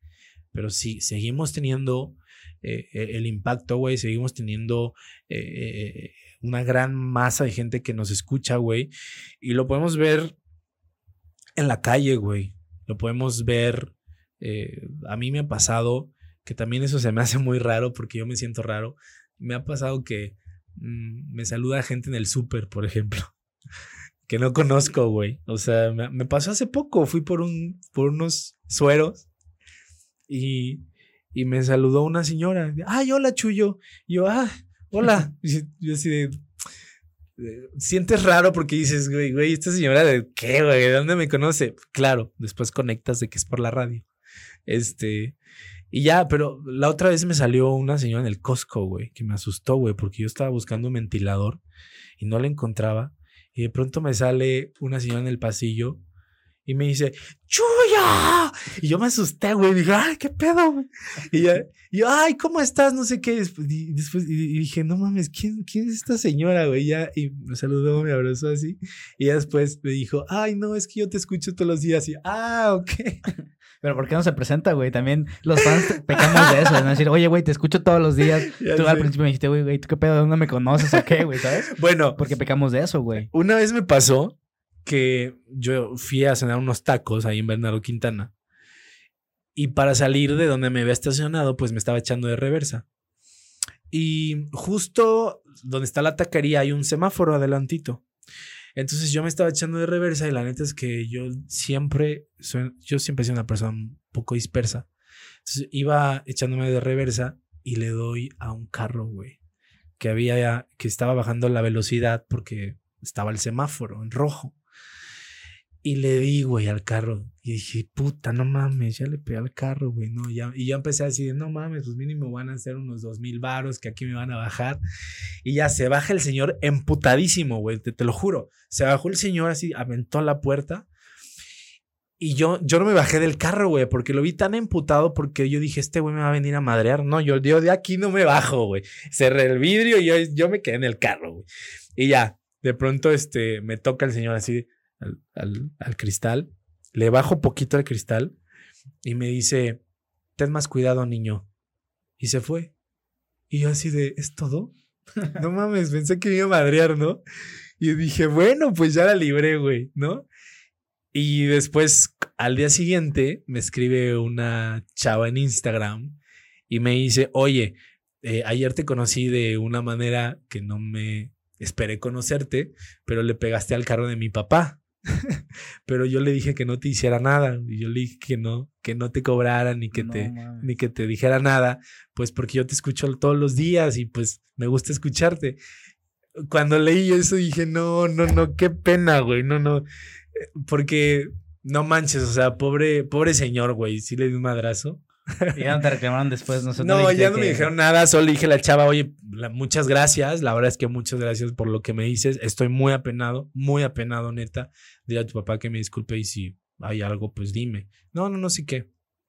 Así, güey, esas cosas súper raras. güey, qué locura, güey. Saludos para la chava que hiciste el gran Saludos a la chava que, Saludos al papá, ¿no? También, güey. No mames, qué chingón, güey. Pero qué, qué historias que te da pues esta vida de, pues no de rockstar, pero sí de figura pública que al final de cuentas sí estás expuesto a, estas partes chidas y también a lo contrario, güey, que te tundan como nada y es un balance. Güey. Que es raro, güey, yo nunca lo voy a dejar de decir. A, mí se me hace muy raro y me siento, güey, em, empiezo a sudar, güey, me pongo nervioso, güey, este, porque, porque para mí no es algo común, güey, la neta, o sea, eh, es que es raro porque sí es común, pero a la vez no es común, no sé si me explique. O sea, yo me considero una persona normal, güey, como todos, güey, que no, nunca espero, güey, que alguien venga, me salude porque me reconoció, porque además no me considero una persona famosa, güey, la neta. Pero sí me ha pasado muy random, güey. La otra vez estaba pedo en un, en, un cenando en un lugar y fue una persona a saludarme, este, y yo todo pedo, güey, me dio mucha pena, güey, pero son esas cosas. Salió, todo salió bien, todo salió bien. Me ha pasado últimamente con niños a raíz del programa, yo creo que de la papaya eh, me escuchan muchos niños, güey. Y ahora últimamente me ha pasado que, que me escriben niños, güey, los papás de los niños y me saludan, güey.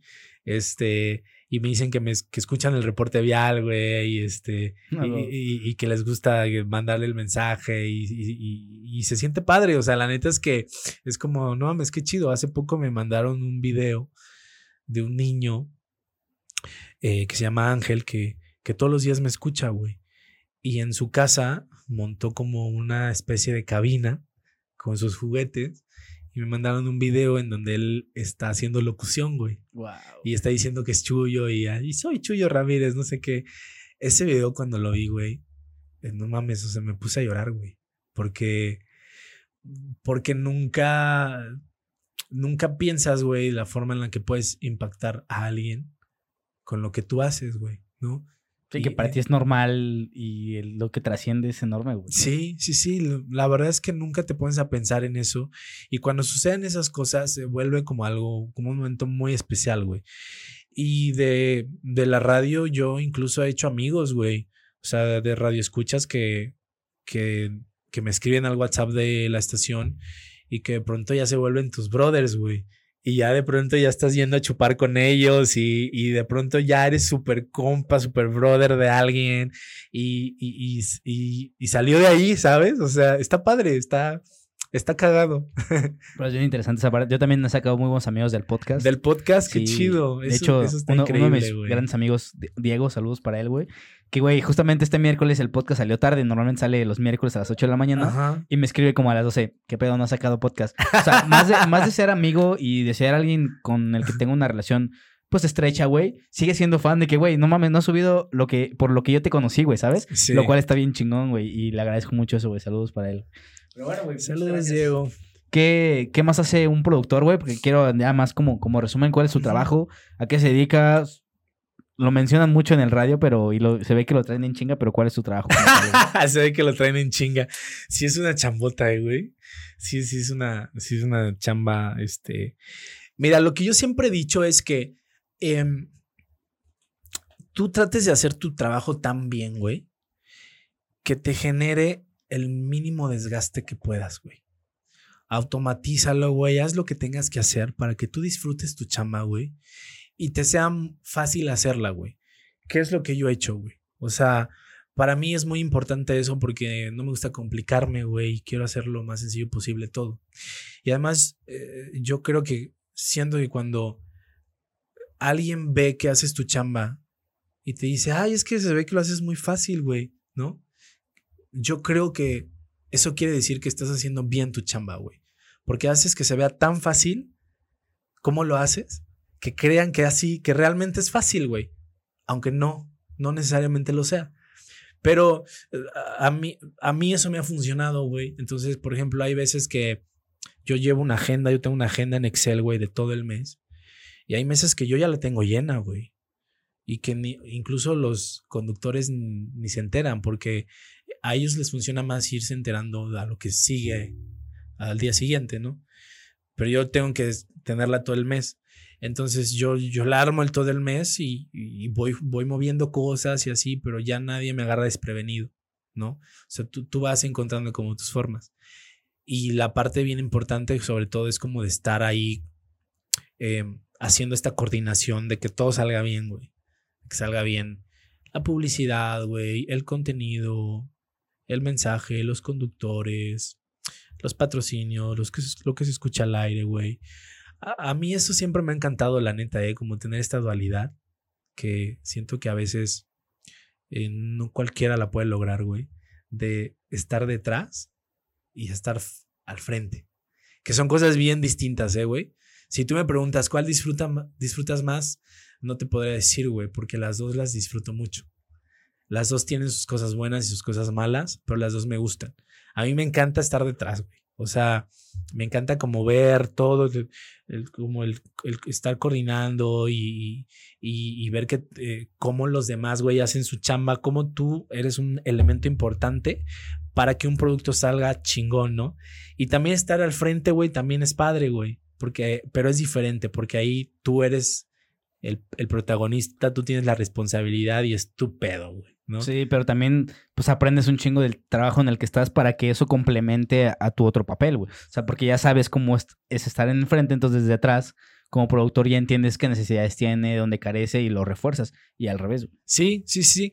Y, y, también eh, creo que a mí me ha ayudado mucho también en, hacer las dos cosas, tanto el ser el productor, que es el que está detrás, como el ser el locutor, que es está al frente que yo he entendido muy bien cuál es mi papel, güey, en los dos lugares.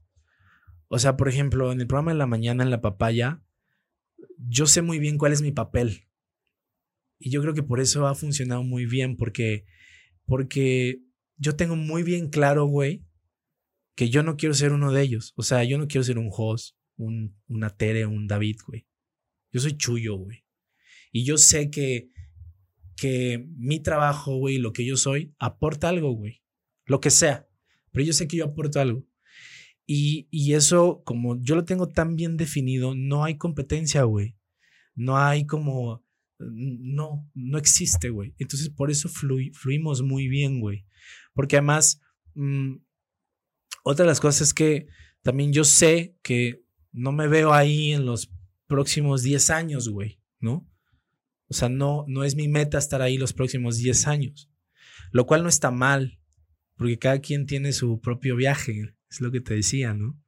Pero eso también me ha ayudado mucho a que como yo sé que, que puedo estar ahí hasta mañana, ¿no? Porque sé que no es para siempre, güey. Trato de hacerlo lo mejor que puedo, güey, y disfrutarlo. Y en la, cuando eres locutor, también entiendo muy bien cuál es mi papel, porque ya lo he visto, güey, ya lo veo y lo vivo, güey. Y sé que, ah, bueno, cuando estoy de locutor, mi responsabilidad es diferente entonces, güey, ¿no? Que decir bien una mención, güey, no equivocarme, güey, este, que, que lo que el cliente está pagando se transmita correctamente cuando me llevan a transmitir a un lugar, güey. A mí me encanta la música, yo siempre he sido fan de Exa, güey. Mi sueño siempre fue estar en Exa, güey. Y a mí me encanta la música de Exa, güey. Entonces, yo cuando estoy en mi programa, lo disfruto cañón, güey.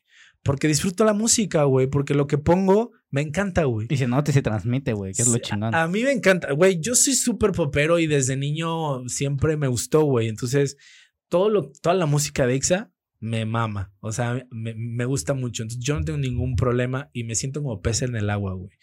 Y, y digo, a veces hasta te digo, en el pedo digital es diferente, pero en radio tienes muy poquito tiempo, güey. A veces quisiera como tener más tiempo para decir más cosas. Pero también entiendo que es otro entorno. Y lo disfruto, güey. Entonces creo que a mí eso me ha ayudado mucho como para poder tener esta doble personalidad, güey. Y poder llevarla y no morir en el intento. Hasta el momento, ya llevo como unos cuatro años haciéndolo y pues ahí sigo. Qué chido, güey. Felicidades. ¿Cuánto llevas en Exa? Diez años, ¿no? En Exa llevo diez. Es un chingo, güey. Sí, ¿cómo sabes que llevo 10, güey? Eso sí lo vi en una gráfica que decía. ¿Ah, sí? Era, era, una publicación de EXA que decía como estaba eh, Iker, Ajá. estabas tú, o sea, como su aniversario empresarial. Decía 2003, ah. güey. Entonces por eso dije, no mames, ah, Ya, no, 2013. 2013. Chingón. Sí, sí, sí. Llevo 10 años, güey. Ha sido un camino bien largo, la neta. Eh, para poder llegar al día de hoy, en donde te puedo decir que eh, me siento feliz, güey, me siento pleno de lo que hago. Y mirar hacia atrás, güey, de, de imaginar cómo llegué, güey. Este, no solo de lo que hacía, sino de cómo llegué yo personalmente, güey. ¿no? O sea, cómo llegó Chuyo a ese lugar. Y ver cómo está ahora, puta, es todo un, un cambio muy cabrón. Yo te puedo decir que a mí la radio me transformó, güey. Y, hace poco fui a cenar con una amiga y, y, me lo dijo, güey. Me dijo, eres muy diferente. Y sí, yo lo sé, güey. Para bien. Para bien, claro. Porque, porque cuando, o sea, a mí me pasó que como cuando vienes de un pueblo, güey, arrastras muchas cosas, güey. Em, arrastras muchas cosas que de pronto es muy difícil desprenderte. Em, y, luego ver que, que las transformas, güey. Y ves para atrás y dices, no mames, no lo puedo creer, güey. sí, crecí un chingo y. Sí. y estoy rompiendo todo eso que mucha gente no había logrado hacer y que, pues probablemente sí los habían pensado, o sea, que lo habían pensado, que, güey, ¿cómo vamos a, vamos a romper con esto y tú eres un embajador de eso? Está cabrón, güey. Muchas gracias, pero, más que para la gente, güey, para mí. Claro, sí, para ti mismo. O sea, yo, para mí es bien importante, güey, darme cuenta que lo logré, güey. Pero eso, inspira y ese ejemplo arrastra a más gente a poder hacer y lograr ese sueño, güey. Sí, sí, sí, la gente es que sí. Y, y, yo sé que mucha gente que, que a lo mejor si nos llega esto a, a, esa gente, pero gente que, que, está en esa situación, güey, eh, de verdad que lo entiendo perfecto, güey, porque mm, de pronto también hay mucha discriminación, güey, eh, cuando vienes de un lugar así, como que también la gente te hace menos, güey, te, te ve como, como, ay, este güey, qué pedo, ¿no? Y, eso también te llega a afectar muchísimo, güey. Sí, hiere y te limita. Y aparte, pues no tienes de quién agregar, agarrarte para poder decir, güey, chingas madre. Porque ellos son mayoría, güey. Sí, sí, sí, sí. Igual te hacen cagada porque son un chingo. Sí, ah, pues, puede haber discriminación de, de muchos tipos. Y por ya, ahora ya casi por todo, güey. O sea, por tu color de piel, güey. Por tu orientación sexual, güey. Este por tu lugar de origen también, güey. O sea, también la gente te puede discriminar. O sea, ¿cómo te discrimina alguien por tu lugar de origen? Em, haciéndote comentarios em, que hacen alusión a que por de donde vienes, güey, recibiste una educación precaria, güey, eh, que no tienes mucha visión del mundo porque no conoces, güey, eh, eh, incluso bromitas, güey, tú, o sea, tú lo has visto de que hay un, no sé, este, un aparato X, güey, con tecnología, que si a lo mejor en el pueblo no la hay, que te dicen, ay, ¿y si la sabes usar? ¿no? O sea, como ese tipo de cosas. Sí, que en el momento hieren y te hierve la sangre. Claro, güey. Pues... ¿Qué dices? No mames. Digo, yo la verdad es que ahora elijo reírme, güey. Para mí eso es bien importante. O sea, yo elijo reírme y también bromeo con eso. Y en la radio siempre digo, güey, de dónde soy, de dónde vengo. Y, la gente bromea de eso y yo también bromeo, bromeo de eso porque yo, yo elijo reírme, güey. Eh, porque no, no, no, no, quiero elegir enojarme, ¿sabes? O sea, me ha pasado también con mi color de piel, por ejemplo. Este, me ha pasado con mi orientación sexual, güey. Em, pero yo elijo reírme, güey, porque me importa más estar bien yo, güey. Claro estar bien yo, eh, que conmigo mismo, güey, que estar peleado con el mundo porque además sé de dónde viene. Cuando alguien hace un comentario así, güey, sé por qué lo hace, güey, sé de dónde viene, güey. Y, y, el, elijo ser feliz, güey. Qué chingón, güey. De hecho, yo, muchísimas gracias, güey, por haber venido a este espacio. La neta, conecté bien cabrón contigo. O sea, como que siento que tenemos muchas cosas en común, güey. Muchas cosas de qué platicar. La neta, me gustó mucho este capítulo y lo disfruté, lo disfruté muchísimo, güey. ¿Algo más que quieras agregar a este capítulo? ¿Algo, una, algo más que, que se nos haya pasado por ahí platicar? Mm, pues no, no, no. O sea, no sé si tú quieres agregar algo. Pues yo me acabé todos mis temas, güey, que eran pocos. Mi investigación fue buena, al parecer. Te sorprendiste de todo lo que. Tu investigación fue muy buena, ¿eh? Fue muy buena tu investigación. No, no, la verdad es que muchas gracias. Muchas gracias por invitarme. Te digo que es la primera vez que hacía esto. Este, normalmente yo soy el que entrevista, pero eh, ahora estuvo chido. Em, para agregar, pues nada, o sea, mm, yo agregaría que que, que pues que luchen por sus sueños. Sí, que luchen por sus sueños y que nadie les diga que no, que no se puede, porque sí se puede. Chingón. Aquí tenemos un claro ejemplo. Aquí tenemos un claro ejemplo. Muchas gracias, Muchas gracias, amigo. Gracias a todos los que vieron o escucharon este capítulo. Les agradecemos y nos vemos el siguiente capítulo del podcast El Arte de Ser. Chao.